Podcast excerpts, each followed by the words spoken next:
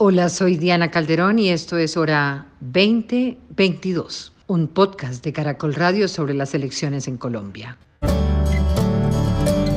Diana Calderón, en Hora 20 de Caracol Radio.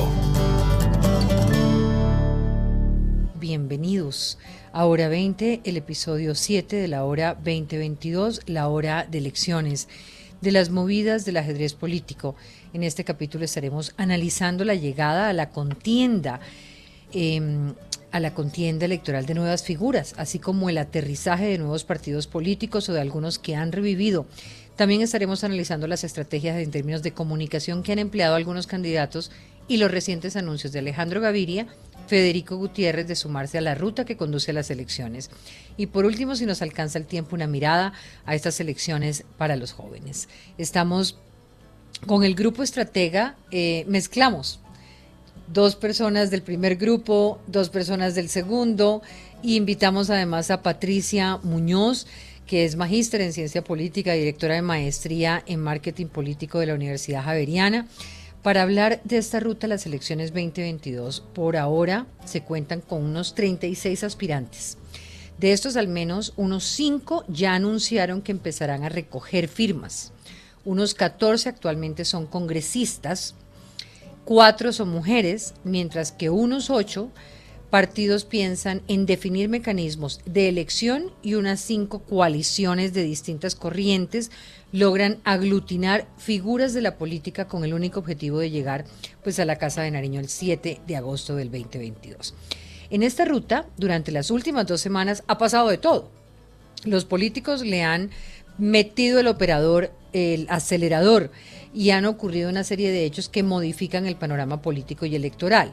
Pues desde la aparición de un nuevo partido, con el fallo de la Corte Constitucional de revivir el nuevo liberalismo, hasta las peleas que hoy tienen dividido y hablando eh, a la Alianza Verde, de división. De otro lado está el papel de las figuras, desde el viernes hasta el martes se han oficializado tres candidaturas. La primera que se oficializó antes de que hiciéramos el primer encuentro de estrategas fue la de Juan Carlos Echeverry. Ahora está el viernes la de Alejandro Gaviria a través de un video de seis minutos y un ideario de 60 puntos donde deja claras sus motivaciones. Este lunes el senador Rodrigo Lara planteó una que disputaría con Juan Manuel Galán una, una, candidatura del nuevo liberalismo y hasta invitó a otras figuras a hacer política en la consulta liberal social, socialdemócrata. Y el más reciente es el inicio de recolección de firmas del exalcalde de Medellín, Federico Gutiérrez, a través del movimiento Creemos Colombia. Al tiempo que ocurren estos hechos, en el Centro Democrático, Oscar Iván Zuluaga gana apoyos ante el retiro de tres precandidaturas del partido Tres precandidatos del Verde anuncian una consulta para elegir su posible candidato, mientras que se empiezan a formar narrativas sobre candidatos como estrategia de comunicación. Gustavo Petro critica a los yupis de Bogotá mientras baila con comunidades en el sur del país. El expresidente Uribe ataca a Alejandro Gaviria al decir que es el al fin de Santos. Y Sergio Fajardo sigue viéndose afectado en este momento por las decisiones de la Fiscalía que se espera pueda ya terminar al momento de presentarse el escrito de acusación ante la Corte Suprema. Saludo a nuestros invitados. Juan Pablo Rocha, presidente y socio de Yujuju, o Juju, Yujuju, ¿cómo es, Rocha? Es de Juju. De Juju, Colombia. Hola, Rocha, ¿cómo le va? Muy bien, muchas gracias, Diana. Muchas gracias por la invitación. Un saludo también a, a todos los, los, colegas, a Patricia, a Luis, a Ángel. Un gusto verte, Ángel, después de tanto tiempo. Lo mismo. Lo mismo, Juan Pablo, tiempo sin verte. Luis eh, David Duque, ¿qué hay? ¿Cómo le ha ido? Diana, buenas noches, ¿cómo va todo? Un saludo para Patricia, un saludo para Juan Pablo y para Ángel. También con nosotros les contaba Patricia Muñoz, experta en estos temas. Hola Patricia. Gracias por la invitación, Diana. Buenas noches. Un saludo caluroso a Luis David, a Ángel, a Juan Pablo y a los oyentes y Ángel Becasino, publicista, consultor, estratega aquí hay Ángel. ¿Qué tal, Diana? También un saludo a todos los oyentes. Primero a Luis, a Juan Pablo, a Patricia. Un placer volverme a reunir con todos ustedes. Sí, habíamos quedado que una vez al mes, por lo menos, tendríamos no solamente candidatos, eh, sino también a los estrategas. A los estrategas además mezclados eh, para que cambien, ¿no? Para que se escuchen entre ustedes. Es un grupo más o menos ya que tenemos de 12 estrategas de comunicación política, no creo que haya más en Colombia, los mejores además, y con el ánimo de, que también cambie un poco la dinámica y no siempre sean como los mismos. Ya habíamos hablado de todos los cambios que se han presentado desde los últimos programas, así que empecemos por una primera lectura de, de esto que ha pasado en las últimas semanas. ¿Qué encuentran de diferencia en el panorama de hace un mes? Eh, cómo ven las movidas en el tablero político, en este ajedrez. Todas están fríamente calculadas por los sectores que representan y las figuras que son. Así que anticipémonos un poquito a ese análisis. ¿Quién empieza? Patricia. Patricia. Gracias, Diana. Eh, ¿qué, ¿qué, vemos de nuevo en esta ruta en las con relación a las semanas anteriores. Indudablemente la llegada del nuevo liberalismo eh, yo creo que trae un eh, ingrediente importante eh, a las campañas electorales, genera vientos de renovación, vientos de cambio, nos trae, nos refresca, obliga a refrescar todo, todos los símbolos que en su momento eh, fueron creados eh, por Luis Carlos Galán.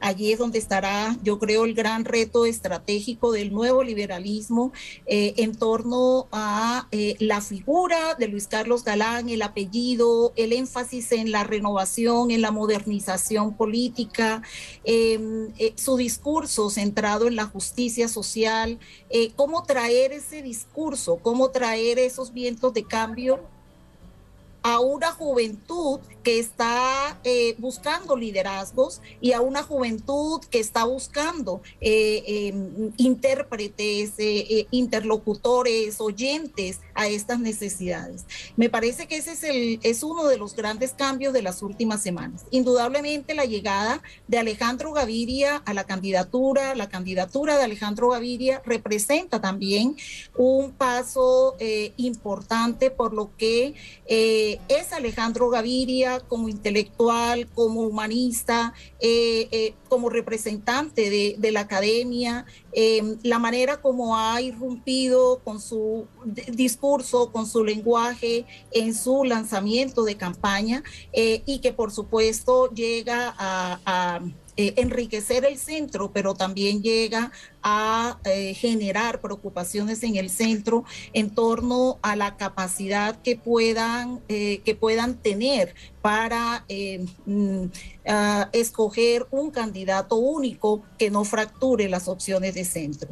Eh, por supuesto, lo que comentaba Diana al comienzo eh, de la sesión, los vientos de, de, división al interior de los verdes. Si quiere, vamos por partecitas ahora para, para no... Muy bien. Okay, una, empiezan. Sí. Yo dejaría allí estos tres temas. Muy bien, Ángel. Bueno, eh, Patricia abrió el abanico bien, ¿no? Creo que la primera irrupción así fuerte fue la entrada en juego, aunque hay este tiempo ahí en suspenso que todavía no se termina de formalizar, pero hay una decisión que pone en juego el nuevo liberalismo y hay unas expectativas sobre las nuevas ideas del nuevo liberalismo, que es creo que lo muy interesante que hay ahí en juego. Eh, Juan Manuel Galán está planteando una serie de cosas sobre acabar con estos 50 años infructuosos de la guerra al narco y, y, bueno, y otras cosas, ¿no? Entonces me parece que ahí hay una irrupción interesante y la entrada de Rodrigo Lara dentro de ese juego, la probable entrada de Iván Marulanda también, generan una cantidad de expectativas en un centro que yo creo que tiene como mayor novedad el deterioro cada vez más notable de la figura de Fajardo, o sea, cómo se va cayendo la figura de Fajardo, donde ahora cayó en manos de la una de las asustadurías, esas famosas que dicen por ahí, ¿no es cierto? ¡Pum! El otro elemento sí es Alejandro Gaviria. Lo que pasa es que Alejandro Gaviria era algo que venía tan anunciado y viene tan empujado mediáticamente que no había tanta sorpresa. En mi lectura lo que sorprende es un discurso inicial de apertura muy centrada en yo, yo, yo, yo y muy poco centrada en una propuesta fuerte para ocupar ese centro. Y el otro elemento que me parece que es importante de los últimos días, que aunque se concreta ahora, es la irrupción de Federico Gutiérrez y la sensación de algunos aparatitos dentro del juego político empujándolo y tratando de darle como el aire que necesita la candidatura de la derecha en el país. Creo que hay ese juego por el lado de Federico Gutiérrez y me sorprende que no hay una irrupción más fuerte de una mujer dentro del panorama que seguimos esperando. Están Paloma Valencia, María Fernanda Cabal, digamos, como figuras que podrían protagonizar mucho más de lo que han protagonizado hasta ahora dentro de esa derecha. Eh, lo otro que entra en juego es Oscar Iván, como tomando, pretendiendo tomar un nuevo aire, ¿no? Como tal vez como el candidato más del pueblo que entra ahí, extrañamente en la derecha surge un candidato más del pueblo, ¿no es cierto? Y me sorprende una última cosa, que es el ataque ese que recibe Roy Barreras, que me da, me pone a pensar que se lo considera alguien peligroso dentro de algunos medios. Creo que esos son los nuevos elementos que hay. Eso eh, con algunas cositas esperables. Y ya, ya vamos a analizar punto por punto. Rocha. Listo. Yo creo que mm, el resumen ha sido muy completo y muy bueno. Yo agregaría un tema de las marcas que me parece interesante y es que Alejandro Gaviria se lanza por firmas, Fico Gutiérrez se lanza por firmas, eh, Juan Carlos Echeverry se lanzó por firmas y pareciera que las marcas de los partidos ya no son tan representativas, digamos, del, del, pueblo, de lo que está pasando. Y fíjate la contradicción. Eh, el nuevo liberalismo, en cambio, pareciera una gran marca que surge como marca, con una potencia interesante, que hace sentir muy orgullosos tanto a Juan Manuel Galán como a Rodrigo Lara, obviamente por razones históricas y familiares, pero además por ser una gran marca. Em, y, me, parece, me parece muy interesante que todo el mundo de alguna manera oye las marcas y primero prefiere recoger firmas para que sea como que la opinión popular la que los lance, mientras que el nuevo liberalismo sí dice, no, yo tengo una marca muy fuerte y voy a hacer la resurrección de una marca. Eso me ha parecido, me ha parecido bien curioso. Coincido con Ángel en el lanzamiento de Alejandro Gaviria un poco egocéntrico, creo que el gran reto eh, de Gaviria va a ser hacerse entender en estratos 2, estrato 3, digamos en estratos mucho más populares, porque tiene un discurso bastante sofisticado, me parece. Em, así que nada, esto empieza a, tomar forma. Em, otra cosa que me parece interesante, creo que Fico va a tener que tratar de, si bien es el candidato más cercano al gobierno, va a tener en su discurso que tratar de alejarse del gobierno, em, lo cual va a ser un reto interesante también, ver cómo lo hace. Em, entonces, nada, me parece, que, me parece que esto apenas comienza y va a ser muy interesante mirar qué posición dentro de toda esa escala de izquierda, centro y derecha empieza a tomar la gente, porque todo el mundo está jugando un poco a lo mismo, me parece por ahora. Luis, Duque. Ana, no, yo creo que realmente no, no, ha pasado mucha, mucho eh, sismo como lo han querido mostrar algunos medios de comunicación. Yo creo que era previsible el tema de, del rector. Eh, yo creo que definitivamente, como yo lo he dicho, salió del closet políticamente hablando. Hace rato estaba en campaña. Creo que lo del nuevo liberalismo eh, va a jugar un papel más importante en las elecciones de Congreso que en las elecciones presidenciales. Eh, creo que ¿Por qué? Oscar Iván, porque el, le pasa lo mismo a Juan Manuel que a Fajardo. Siempre aparecen ganando encuestas pero perdiendo elecciones. Entonces, eh, a la final van a terminar es haciéndole un hueco más al Partido Liberal dentro, dentro del Congreso que en la misma eh, elección presidencial, porque siento que todos van a terminar en lo mismo. Y, creo que lo mismo se llama eh, Alejandro Gaviria.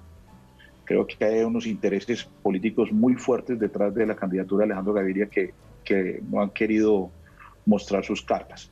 Eh, siento a un Petro feliz viendo cómo todo el mundo se deshace y se, se parte y, y, se divide. Y lo de Oscar Iván, que también era muy previsible, creo que va a terminar siendo el candidato eh, ungido por Uribe. Eh, y el pobre Fico sin poder despegar, eh, sigue en sus cuatro o seis puntos. Ahora con un problema grande que es que Alejandro Gaviria sale al ruedo, el mismo problema que tiene Fajardo, donde claramente hoy la opinión pública, no sé si los votos, están con Alejandro Gaviria. Comparto plenamente con, con Juan Pablo que va a ser muy difícil eh, las elucubraciones de Alejandro Gaviria poderlas aterrizar a los Estados Unidos o tres, que son los que votan. Entonces vamos a centrarnos un poquito, ustedes han dicho aquí varias cosas. Eh, eh, y le voy a preguntar después por qué pareciera, en su opinión, que Petro está feliz, o de una vez se lo pregunto. Parecería por sus reacciones que no lo estaría tanto, porque hay un centro en el que el nuevo liberalismo genera una expectativa, donde hay un Alejandro Gaviria también en ese centro, donde hay un grupo de personas de las cuales podría salir un candidato muy fuerte del centro que realmente sí sea una amenaza para él. ¿Por qué lo encuentra feliz? ¿Por la división en el Partido Verde? Porque eso sería un tema pues particular. Porque la derecha todavía no encuentra candidato, aunque existen varios, porque el centro se empieza a dividir y porque sus únicos enemigos en la izquierda están divididos. Y él, y él tiene claro el panorama que eh, su mejor estrategia es volver a una lucha de clases, de clases y un odio contra lo que está. Eso le ha funcionado y eso le está sirviendo. Cuando eh, habla de los yuppies o de la clase bogotana, eso a su público, no estoy diciendo que a todo el país, pero a su público le gusta. Ok, hablemos de Alejandro Gaviria concretamente. Para ustedes, eh, según lo que he visto, se ha aparecido un candidato que consideran que está muy centrado en él mismo. Eh, ¿Cómo podría ser distinto? si es el que se lanza. Esa es como una de las preguntas, ¿no? Eh, y si ese no es precisamente su aura, si ese no es precisamente eh, el enamoramiento desde el cual se hace política también. No desde la promesa, sino desde lo que la persona puede hacer por el país. Y eso también podría uno decir, por primera vez no hay uno que sale a prometer cosas, sino a decir, miren quién soy, conózcanme, y a partir de conocerme, entonces hablamos de lo otro. Ahí habría una pregunta. La otra pregunta es, ¿en qué modifica las dinámicas del centro político? Eh, estamos ante un fenómeno político eh, y ese centro, algunos creo que fue Patricia decía que Alejandro Gaviria enriquece el centro, pero también preocupa al centro, con ese desafío que tiene el centro de poder encontrar una ruta para que luego todos participen en una gran consulta, incluso el nuevo liberalismo. Con lo cual, una opinión concreta en el caso de Alejandro Gaviria. Luego pasamos a Fico para que vayamos como por turnos. Y luego este tema de las firmas que planteaba Rocha, que me parece muy interesante. A ver, Patricia.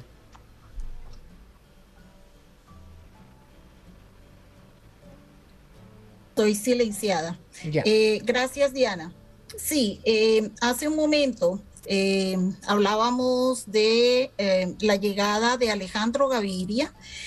Y yo creo, Diana, que en sus primeras intervenciones, esas, ese discurso que pudo sonar eh, personalista, eh, que pudo sonar eh, ese yo, yo, como lo decían Ángel y Juan Pablo hace un momento, hace parte, creo yo, de esa presentación que el candidato realiza luego de varias semanas de invitación, insistencia de diferentes sectores políticos para que se lanzara al ruedo.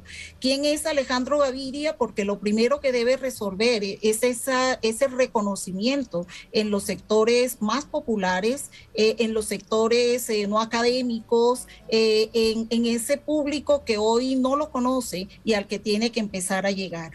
Eh, pero, pero esa llegada con ese eh, ideario, con esos 60 puntos, eh, yo creo que cumplió el objetivo que se propuso. y ese objetivo básicamente mm, es construir una, un lenguaje que le permita comunicarse con las clases medias urbanas y con los jóvenes.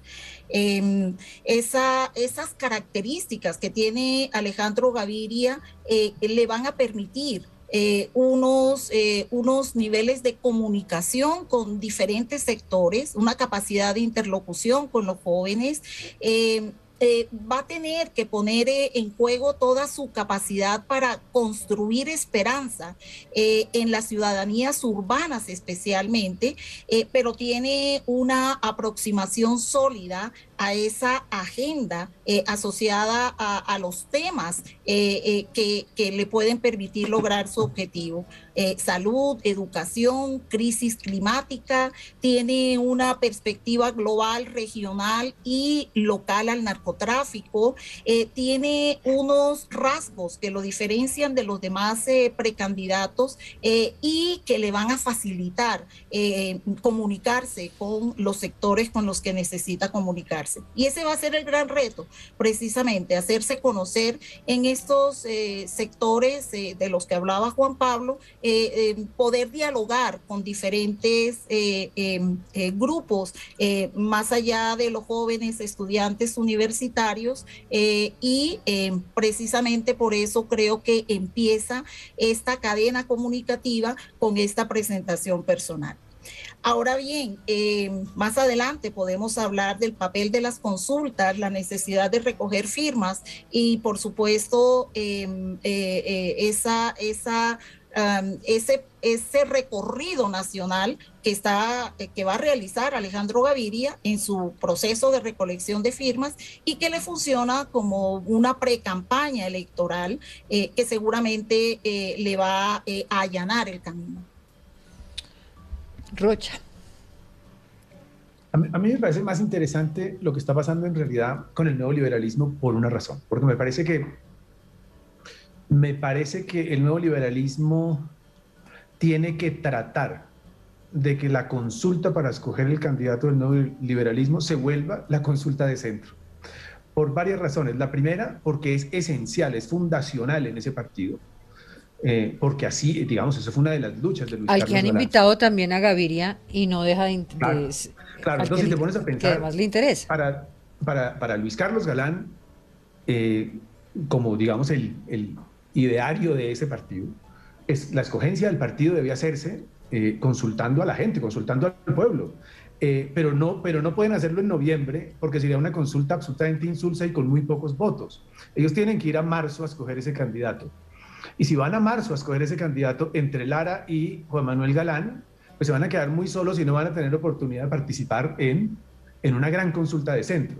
Entonces yo creo que el nuevo liberalismo tiene ese reto interesantísimo. A mí me parece que ese es uno de los retos grandes de ver si son capaces de que la consulta del nuevo liberalismo se vuelva la gran consulta de centro en donde se escoja ese gran candidato. De lo contrario, eh, va a ser una escogencia difícil. No, no, la pueden hacer a dedo porque es fundacional para el partido, como, como, como digo. Ahora, hay una serie de problemas eh, todavía en el nuevo liberalismo de los que creo que Ángel eh, se estaba tratando de referir ahorita, y es que todavía eh, falta mucho, ¿no? en este caso. Incluso falta aclarar si pueden utilizar el nombre, si pueden utilizar los símbolos. Entonces, ahí hay todavía toda una serie de cosas que están por definirse, ¿no? Claro, claro, está, está todavía un poquitico en, veremos, pero por eso me parece tan interesante, porque me parece una gran marca, una gran marca en el centro que podría jugar un rol definitivo en, en las elecciones, definitivo. Muy bien. Ángel, Alejandro.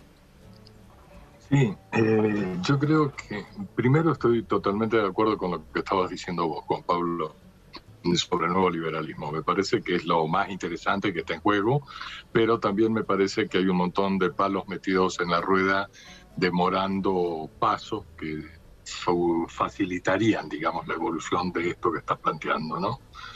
Eh, volviendo a Alejandro Gaviria, ese miren quién soy, qué raro que soy, qué diferente que soy, ¿no es cierto?, con el que entra en juego, yo no lo leo tan positivamente como lo lees vos, Patricia, Yo creo que cuando un candidato del cual se esperaba durante, qué sé yo, dos meses o algo, o tres meses, que apareciera en escena, que se decidiera, que se hacía rogar y todo lo demás, en el momento en que entre en juego, con toda esa expectativa previa, debería plantear algo que son básicamente los clásicos de un candidato presidencial. Un candidato presidencial no es tanto qué hice antes y todo lo demás, sino qué prometo, qué propongo o a qué convoco. ¿En el ideario de los 60 puntos no encuentra usted eso?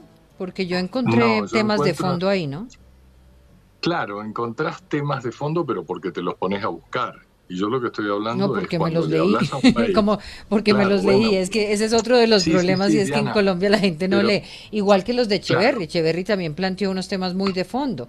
Entonces, eh, ahí hay unas propuestas, ¿no? Sí, pero el cuento es, cuando aparece en escena un candidato presidencial, aparece a través de un mensaje síntesis. Ese mensaje síntesis tiene que tener la propuesta central. No son los 100 puntos de Uribe, los 60 puntos de Alejandro Gaviria. Eso es para allá el que se pone a leer el texto, el que se pone a leer el programa, el que se pone a investigar, ok, ¿qué me está ofreciendo este personaje? Pero en la síntesis con la que se comunica este personaje es una síntesis de ego, no es una síntesis ni de promesa, ni de propuesta al país, ni de convocar al estilo Kennedy, aquel famoso discurso de no es lo que el país haga por vos, sino lo que vos podés hacer por el país, ¿no es cierto? Entonces convocar a una, digamos, a un sacar el espíritu colombiano a flote para superar el momento y para inaugurar un nuevo momento en la historia del país. De alguna forma, uno podría haber esperado de, un, de una persona que viene con detrás con ser el rector de la principal universidad en términos de lectura convencional de la élite de este país. Esperar un paso así, no un paso de tipo soy yo, aquí estoy y ese tipo de cosas. Entonces no me parece una irrupción en la escena política tan interesante y tan positiva como la veías vos, Patricia. Luis Duque, aunque ya usted habló del tema. Yo, sí. estoy de acuerdo con Patricia, yo sí estoy de acuerdo con Patricia. Yo creo que la salida de Alejandro Gaviria mostrándose como personaje es muy positiva para él. Yo creo que los cuatro, eh, los tres podemos eh, concluir que en Colombia no se votan por propuestas. La gente no se lee programas de gobierno. La gente vota por personajes. Y este personaje lleva tres meses en campaña expectativa y sale diciendo, oiga señores, lo que ustedes están pidiendo, señores colombianos, eso soy yo, yo soy un tipo diferente. Eso es lo que salió a decir Alejandro Gaviria. Y salió a decir porque la gente está mamada de los políticos y, y pareciera que salió un tipo que es diferente, pareciera. Entonces, eh, a mí esa salida me parece interesante, creo que tiene una fuerza, unas fuerzas políticas detrás muy poderosas, vuelvo y repito, creo que el tema Santos está ahí muy fuerte, creo que el tema Gaviria está muy fuerte y creo que, que no, le, no le hace malos ojos el presidente Uribe. Diana, si me permite complementar a a Luis David. Eh, yo, yo creo que em, Gaviria sale también con el ánimo de construir una candidatura muy fuerte de salida, porque si logra este objetivo es capaz de, eh, es capaz de eh, unir el centro es que la candidatura de Gaviria fortalece el centro si se proyecta una candidatura fuerte y es capaz de articular una coalición importante, pero puede debilitar, atendiendo su pregunta, eh, si avanzan las tres opciones de candidatura que hay al interior del centro, el nuevo liberalismo, la coalición de la esperanza y Alejandro Gaviria. Ello podría entonces profundizar esa división en el centro. Pasemos a Federico Gutiérrez se va con firmas, pero parece más cercano como a esa derecha o centro derecha. Para, en las últimas encuestas parece bien ubicado, será un candidato que dé sorpresas al menos en la derecha. Podría uno ubicar a Federico, eh, olvidándonos un poco del tema de los gobernadores porque todavía no hay mayor claridad. Eh, digamos, está Peñalosa, que es un exalcalde, que ya lo ha dicho oficialmente, pero fuera de Peñalosa y fuera de Fico, realmente no hay candidatos exgobernadores que se hayan inscrito, lanzado. Entonces, la historia pues de los exgobernadores y exalcaldes todavía no hay cómo cogerla. Podría uno pensar que Federico Gutiérrez está del lado o está como en el escenario de un candidato como Juan Carlos Echeverry, como en el espectro político, en el espectro ideológico, teniendo en cuenta las diferencias de experiencia y de planteamientos. Yo diría que sí, yo diría que están cerca en, términos de que son eh, centro derecha, que no son centro democrático, em, que son centro derecha, pero me, me, pregunto todavía cómo, cómo va a ser esa consulta porque está clarísimo que hay una que va a haber una gran coalición de centro una gran consulta de centro, está el pacto histórico por otro lado en la izquierda.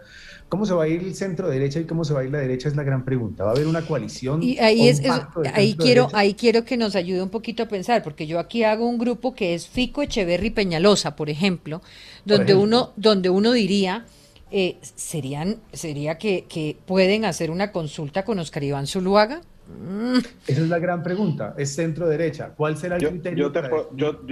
Esperemos que Rocha termine, Duque. ¿Desde qué punto empieza el centro y desde qué punto empieza o, van a dejar solo al centro democrático en la derecha? ¿El Partido Conservador qué rol va a jugar en todo eso? Entonces hay una gran cantidad de, dudas todavía ahí. Hay una gran cantidad de cuestionamientos de cuál es esa consulta de centro, derecha y derecha.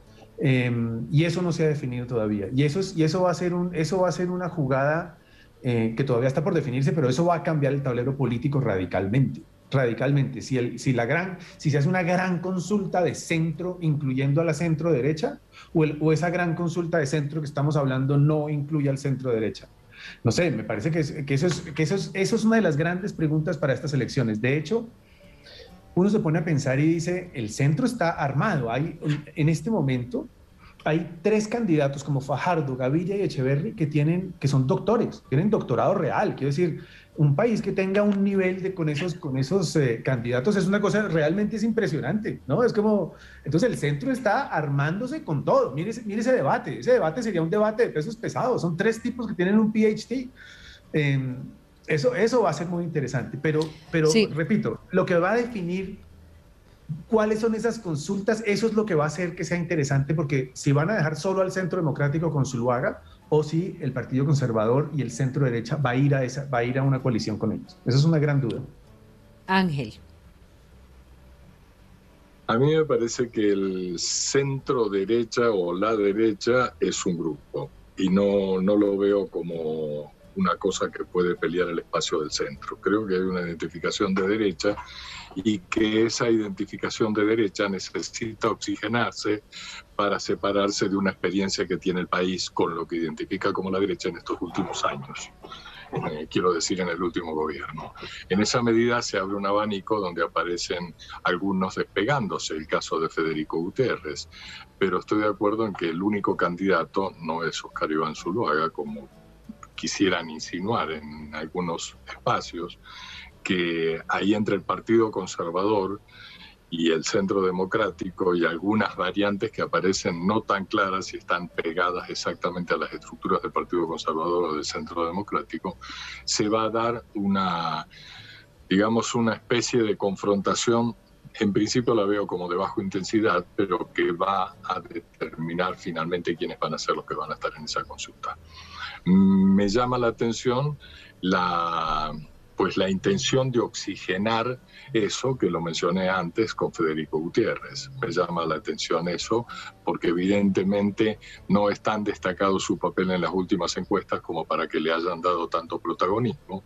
Siento que castigaron el protagonismo, por ejemplo, a Echeverry, castigaron a muchos en el protagonismo y sin embargo a este... ¿Cómo se explica eso? Eso estaba pensando estos días. O, o si es que en el momento en que ocurrió lo de Echeverry, también hubo digamos, esta burbuja y en el momento de Alejandro y ahora en el momento de Fico, o si es que la figura de Fico no, era, no, no debería, en su opinión, generar la expectativa que sí podrían generar los anteriores. O, o cómo lo ve, cómo lo lee. Lo que, lo que yo leo ahí en Federico Gutiérrez es un personaje muy regional, muy Antioquia, muy cerrado en ese mundo, lo cual hace que tenga que ganarse lo mismo que estaba si comparto. Alejandro Gaviria tiene que ganarse el territorio del país y esa es una tarea fuerte que tiene que hacer. Federico Gutiérrez también, porque por ahora Federico Gutiérrez, por su mismo estilo, por su cosa muy, muy, muy paisa, está marcando un territorio y está marcando un territorio que sí, el país podría decir quiero que gobierne este país otra vez alguien cercano a un territorio, a Medellín o a, o a Antioquia, o no, entonces, lo que me parece es que dar por hecho de entrada que ese personaje irrumpió y ya todo el país está enamorado de ese país, que de ese personaje, como es lo que intentan eh, de alguna manera algún, algunos rebotes o algunos rebotes mediáticos, me parece que no es así. Y eso me hace pensar que hay intereses empujando darle mayor protagonismo a este o aquel, en este caso a Federico Gutiérrez. Sobre Federico, Patricia. ¿Qué veo, ¿qué veo yo en el lanzamiento de Federico Gutiérrez? Federico Gutiérrez se lanza como independiente. Em, Federico opta por este camino buscando hacerse competitivo, buscando un lugar en la configuración de la coalición de derecha eh, su apuesta, de hecho, es polarizante. Eso le va a dificultar atraer los sectores eh, del centro eh, y realmente está colocando su apuesta o sus posibilidades en la suerte del uribismo. De hecho, ya hemos visto muestras de cómo Federico Gutiérrez ha buscado polarizar su campaña, convirtiendo a Petro en blanco de campaña, lo, que, lo que indica que busca em, eh, la conexión con las bases uribistas. Y aquí tenemos que recordar la experiencia de Marta Lucía Ramírez en el 2018, eh, buscando este espacio para participar en la consulta de derecha. Eh, se lanza como independiente, pero su agenda va a ser la agenda del uribismo. Lo que en el fondo creo que destaco um, a manera de, conclusión es que tanto el lanzamiento de Federico Gutiérrez como independiente en el sector de la derecha y, esta búsqueda de participar en la consulta eh, y el mismo lanzamiento de Oscar Iván Zuluaga, pero ya dentro de la institucionalidad del Centro Democrático, lo que pueden reflejar es una decisión tardía o unas dificultades en la toma de decisión por parte de Álvaro Uribe Vélez en cuanto eh, al candidato del centro democrático. Mire, tengo que hacer una pausa, pero al regresar les quiero preguntar sobre una reflexión que hacía hoy Alejandro Santos en 6 AM hoy por hoy y decía que había una especie de feria de precandidaturas y se, se preguntaba si esto era el reflejo de una política desvalorizada, porque tenemos 36, hace un mes y medio era un poco más de 40, pero lo cierto es que hoy tenemos precandidaturas mucho más oficializadas. Eh, quiero saber en opinión de ustedes qué refleja esa situación. El viernes Ricardo Silva en el tiempo dice que uno de los motivos de la proliferación de campañas es que cualquiera se siente capaz de dirigir. A mí me gustaría saber si ustedes comparten esta mirada o si por el contrario consideran que aquí hay una democracia viva, eh, donde el hecho de que personas como estas se lancen genera, digamos, un voto por el futuro de Colombia, una eh, una generación de hombres, porque casi todos, digamos, Fico, Echeverry, eh, Peñalosa, más o menos calculando edades, hacen parte como de una generación, el mismo Fajardo, de una generación distinta que está apostándole a la política y a la política desde diferentes maneras. Eh, con lo cual habría un enriquecimiento del debate democrático y unas posibilidades para la población. ¿Cuál de las lecturas de alguna manera comparten? ¿La pérdida de valor en la política o por el contrario estamos hablando de una política que se revaloriza? Ya regresamos.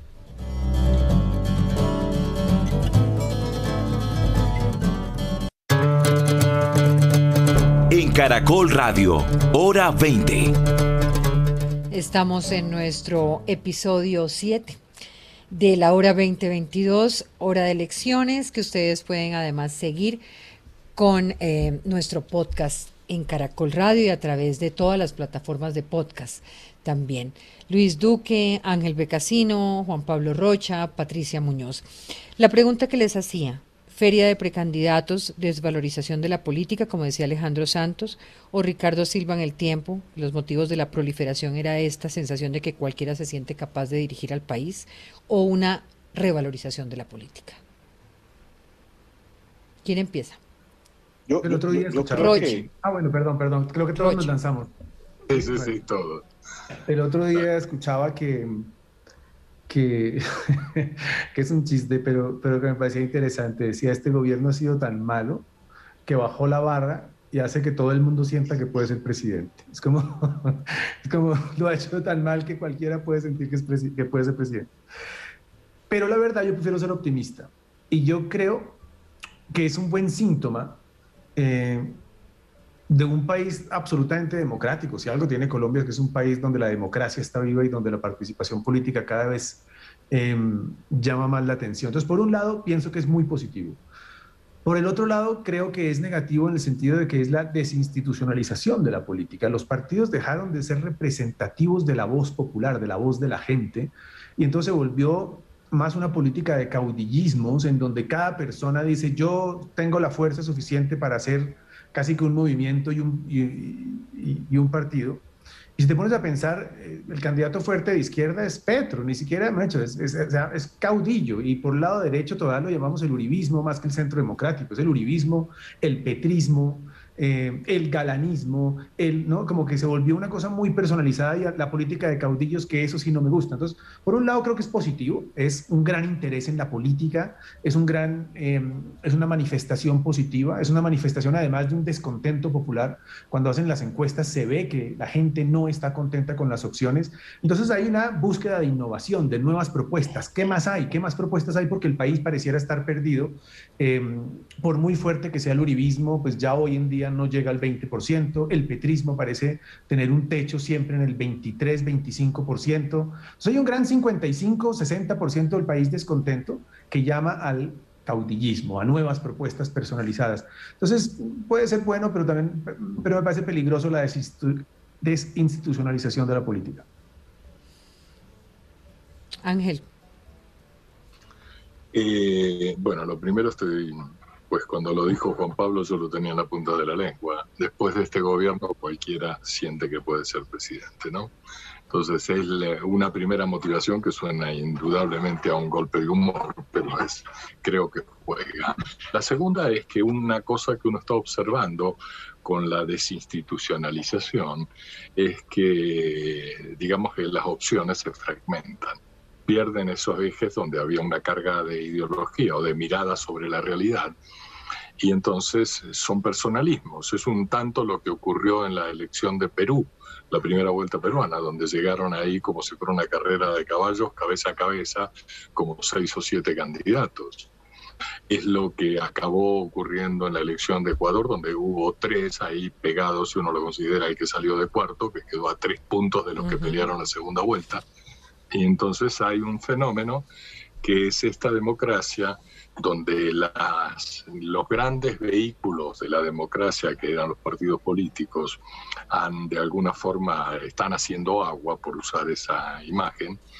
Eh, entonces ocurre que aparecen un montón de personalismos que sienten que pueden tener un lugar en la realidad o que pueden dar un golpe de suerte o algo por el estilo. Entonces a un nivel sí hay un crecimiento de la democracia porque hay más participaciones, más opciones y demás. Pero realmente qué tanta sustancia hay en esas opciones que hay es lo que yo no lo veo tan claro y en esa medida no creo que haya un enriquecimiento de la democracia. Me parece eso. Patricia. Yo, quisiera. Yo, diría, Diana, yo, yo diría, Diana, a lo que ya eh, Ángel y Juan Pablo comentaban, solo agregaría que desde hace décadas estamos asistiendo a un fenómeno de personalización de la política.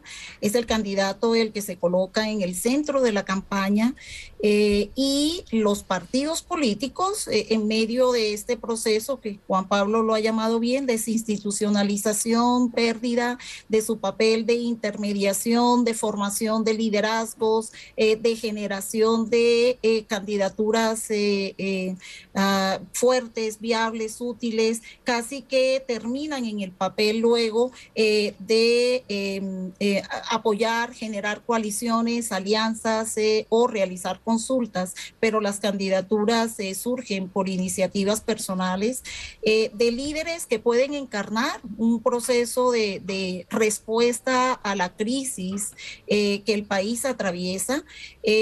y agregaría dos temas últimos. no descartemos las candidaturas que tienen como propósito hacer visible a un personaje político que luego se presentará a una elección a Congreso o a una elección alcaldía en las elecciones siguientes. Eh, y otro elemento importante, pero que también lo hemos, eh, lo hemos encontrado en estos procesos y son las candidaturas que impulsan las listas eh, a Congreso. Entonces, digamos que hay una serie de, intereses, pero que estos intereses y estas utilidades no descartan este interés también personal de muchos líderes para tratar de eh, encarnar eh, respuestas a la crisis de liderazgo que hoy vive el país. Duque. yo quisiera dividir esto en, como en, dos miradas, en la mirada política o en la mirada, o en la mirada de preparación, porque si lo acaba de decir Rocha, tenemos unos, unos candidatos con doctorado, doctorado real, o sea, no, no, no son cualquiera. Entonces, aquí creo que es de aplaudir y de valorar que hoy nuestro país tiene unos candidatos con altos pergaminos en preparación. Punto. Pero si lo vemos desde la política, vemos unos candidatos muy pobres desde lo electoral, desde lo político. Entonces, hay, y entonces ahí ya salen personajes como Rodolfo, que dice que tiene 12 puntos y a los tres días sale con el tema de que, que le va a pegar un tiro y políticamente no tiene nada. Entonces creo que es lo, por lo que estamos pasando ahora es el cansancio, el hartazgo de los ciudadanos de los partidos políticos, como sucedió después de 80 años en el PRI en México, que se cansó. Pero lo más gracioso es que el hoy presidente hacía parte del PRI y se cambió de bando y salió y se fue y no pasa nada. ¿Qué es lo, qué es lo que le pasó a los Galán, que no fueron capaces de eh, ganar el terreno dentro del Partido Liberal y se fueron a montar otra vez el nuevo liberalismo, o lo que le pasó a Lara, que no fue capaz de eh, destronar el poder en cambio radical y se fue al nuevo liberalismo. Entonces yo creo que, que lo que está pasando eh, es muy positivo para la democracia. Eh, hay unos candidatos muy, muy buenos, hay otros no tan buenos, pero, pero a la final esto se va a ir decantando. Eh, tú lo decías ahora, hace un mes teníamos 40, hoy ya tenemos 36, posiblemente el próximo mes tengamos 25 y vamos a llegar a 5 o 6 candidatos. Quiero hacer una acotación sobre el tema anterior que no pudo intervenir. Hay que diferenciar muy bien entre la derecha y el centro democrático. Son dos cosas distintas, porque el Partido Conservador es un partido de derecha, pero lo que sí te puedo apostar es que esos candidatos de centro no van a ir a una consulta popular con el centro democrático. O sea, Oscar Iván no va a estar en esa consulta popular. Posiblemente reciban al Partido Conservador, pero no al centro democrático. Hay que diferenciar la derecha del centro democrático. Yo quería que habláramos un poquito de Oscar Iván Zuluaga del Centro Democrático. Tres candidatos han, digamos, declinado las aspiraciones. ¿Le conviene al Centro, al Centro Democrático concentrar todo en la figura de Zuluaga? que quede como ungido por el Centro Democrático. Con los discursos de los últimos días se puede pensar que tendremos una campaña menos polarizada que las anteriores en la medida en que hay tantos candidatos, pero se mantiene la polarización, digamos, Petro y Centro Democrático, si, fue, si eso fuera así. De casino. Sí, eh, no sé. Lo que yo siento con respecto a Oscar Iván Zuluaga es que estamos ante una persona que tuvo un momento histórico servido en bandeja en el 18. Sin embargo, por las razones que se conocen, no fue el candidato que peleó la primera y la segunda vuelta. En ese momento él traía el impulso de la elección del 14 cuatro años después estaba en la madurez para haber peleado y hoy, tendríamos de presidente a Oscar Iván Zuluaga, que considero es un hombre con muchísima mayor preparación y más apto para desarrollar el papel que está desarrollando el presidente que tenemos. Pero en este momento, ocho años después, mm, no siento que Oscar Iván Zuluaga sea tal vez la carta natural tan fuerte para esa opción. Eh, si juega dentro de una consulta y demás, creo que tiene mucha opción y que le haría bien porque lo, lo convertiría otra vez, le daría el Estado para estar jugando ese papel. Pin. Pero aparecer de golpe y porrazo con los laureles del pasado, creo que no lo convierten en el personaje para, para pelear con alguna posibilidad de éxito esa posición de la derecha cuando estamos hablando de una derecha sumamente desgastada por el ejercicio un tanto torpe, diría, por ser suave del poder que ha tenido en estos años. Yo quisiera enfatizar en esa eh, última. Ah, bueno, Patricia. Diana, en ese, en ese último comentario de Ángel, una derecha absolutamente desgastada. Eh, es que. Mm, Mm, Luis David proponía diferenciemos la derecha y el centro democrático, pero eh, Luis David, en el escenario que estamos viendo hoy, el Partido Conservador eh, tiene poco margen de maniobra. Los candidatos como Mauricio Cárdenas, como Echeverry, eh, mm, parecieran pues eh, no ser unas opciones reales eh, en este proceso de, selección de un candidato de derecha. pareciera el Partido Conservador estar condicionado a ser un aliado estratégico subordinado del Centro Democrático. y en ese sentido, pues Oscar Iván Zuluaga, el candidato hoy del Centro Democrático que de lejos eh, tiene mayor intención de voto eh, con relación a los otros precandidatos del Centro Democrático. Por supuesto que tiene, eh, tiene la gran carga eh, negativa del gobierno que termina eh, y este es un punto con el que no le va a ser fácil trabajar. Em, es posible que el candidato del Centro Democrático aún esté en proceso de decisión eh, y estas precandidaturas no sean las que encajen esta representación de la derecha es una solo una hipótesis para que la tengamos allí para trabajarla hacia adelante. Ahora sí, Rocha. Yo siento que yo siento que Álvaro Uribe Vélez, que es un tipo sagaz, sabe que el centro democrático ha perdido fuerza para llegar a segunda vuelta. Y, sabe que tiene que ir con aliados. Sabe que necesita al Partido Conservador, lo sabe y lo tiene claro.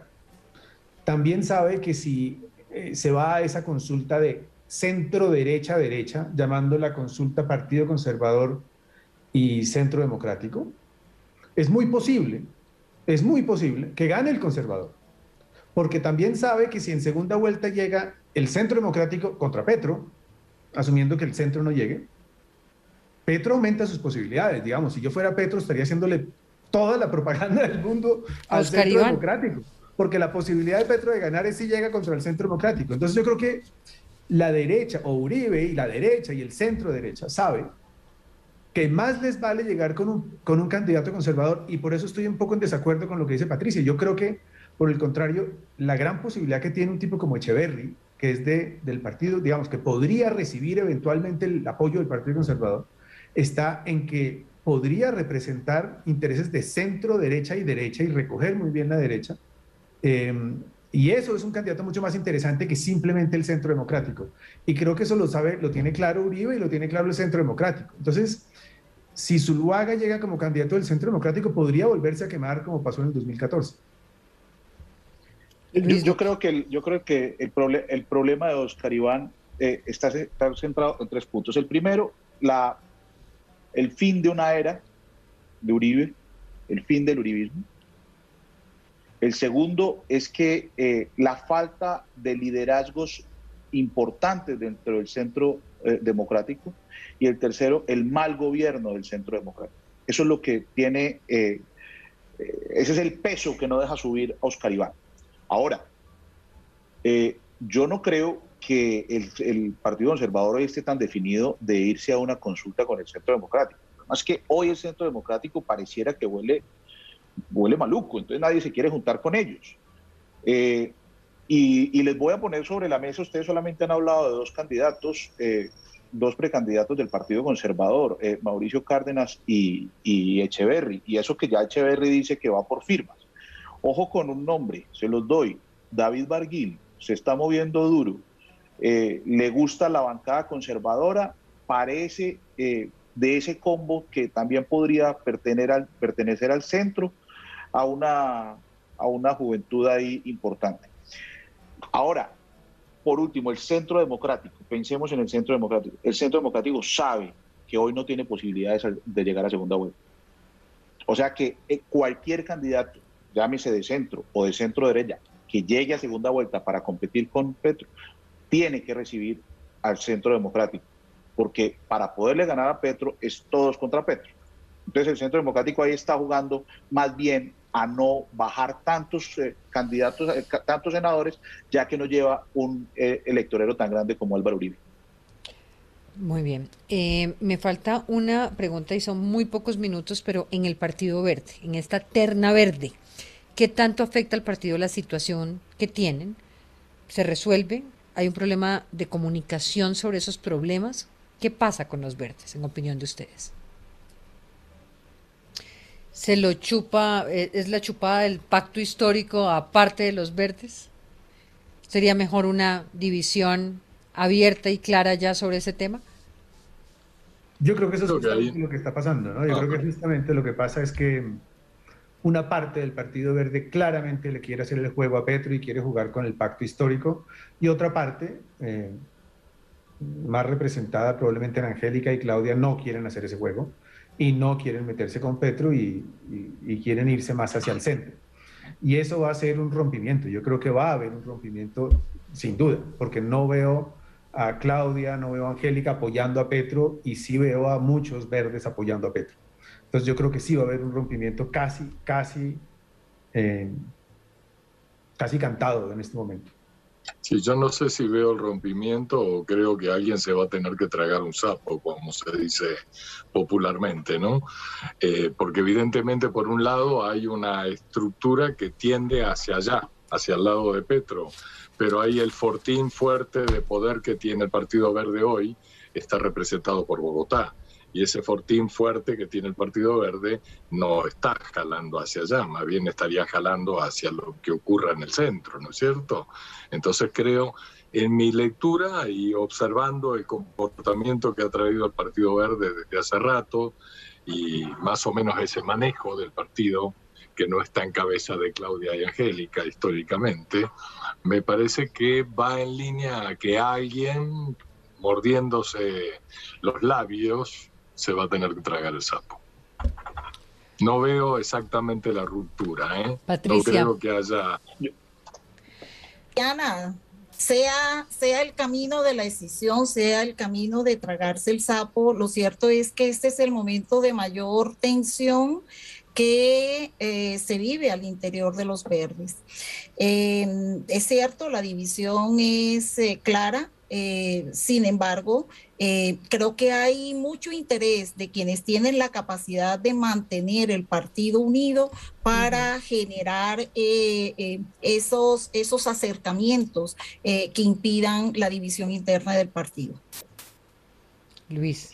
Yo creo que, yo, yo creo que es una estrategia clara de Clara de Claudia, de Claudia. De Claudia. Eh, pues la líder de su partido. La que, exacto. Es una estrategia clarísima de, que no llegue eh, el Partido Verde donde Petro. Eh, existe un grupo de verdes que creen que pueden ganar las elecciones y se quieren montar en ese barco ganador, pero Claudia está pensando ya no en el 2022, sino en el 2026. Y lo único que quiere es que esta vez tampoco gane la izquierda o la centro izquierda para ella llegar en el 2026 como la, la candidata más fuerte después del desgaste del que hablaba ahora Patricia, que yo lo llamo el efecto péndulo en política. Pues gracias, gracias a este grupo por el episodio 2022 y nos vemos prontico, yo creo que antes de finalizar el mes con más movimientos. Feliz noche. Feliz noche, muchas gracias. Gracias, Diana. Saludos. Gracias. A todos. Gracias. Chao, chao, saludos. Buenas noches a todos. Gracias. Un abrazo.